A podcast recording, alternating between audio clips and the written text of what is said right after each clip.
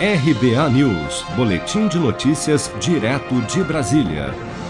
O ministro de Minas e Energia, Bento Albuquerque, afirmou em entrevista ao Sistema Verdes Mares nesta quarta-feira que, do ponto de vista energético, não haverá horário de verão no Brasil nos próximos anos. Vamos acompanhar. Do ponto de vista energético, não há necessidade da volta do horário de verão. Quando o horário de verão em 2019 não foi é, renovado, vamos assim dizer, lá nós já realizamos uma análise e, do ponto de vista energético, não se fazia necessário. E foi tomada a decisão pelo presidente Bolsonaro de não decretar o horário de verão. Agora, em 2021, em 2020 e 2021, nós sempre analisamos essa questão.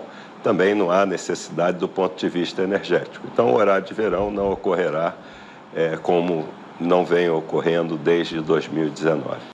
O ministro também destacou que o governo federal tem feito nos últimos anos um planejamento de expansão da nossa matriz energética para evitar a necessidade de racionamentos e até mesmo riscos de apagão, mesmo com a ocorrência de eventuais crises hídricas no país.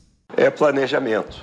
Nós estamos é, atualizando o nosso planejamento, não de hoje, nós temos um plano decenal de expansão é, de geração de energia e de transmissão de energia, que é atualizado a cada ano e estamos atualizando agora em 2021. Então, o planejamento é que vai mudar essa situação.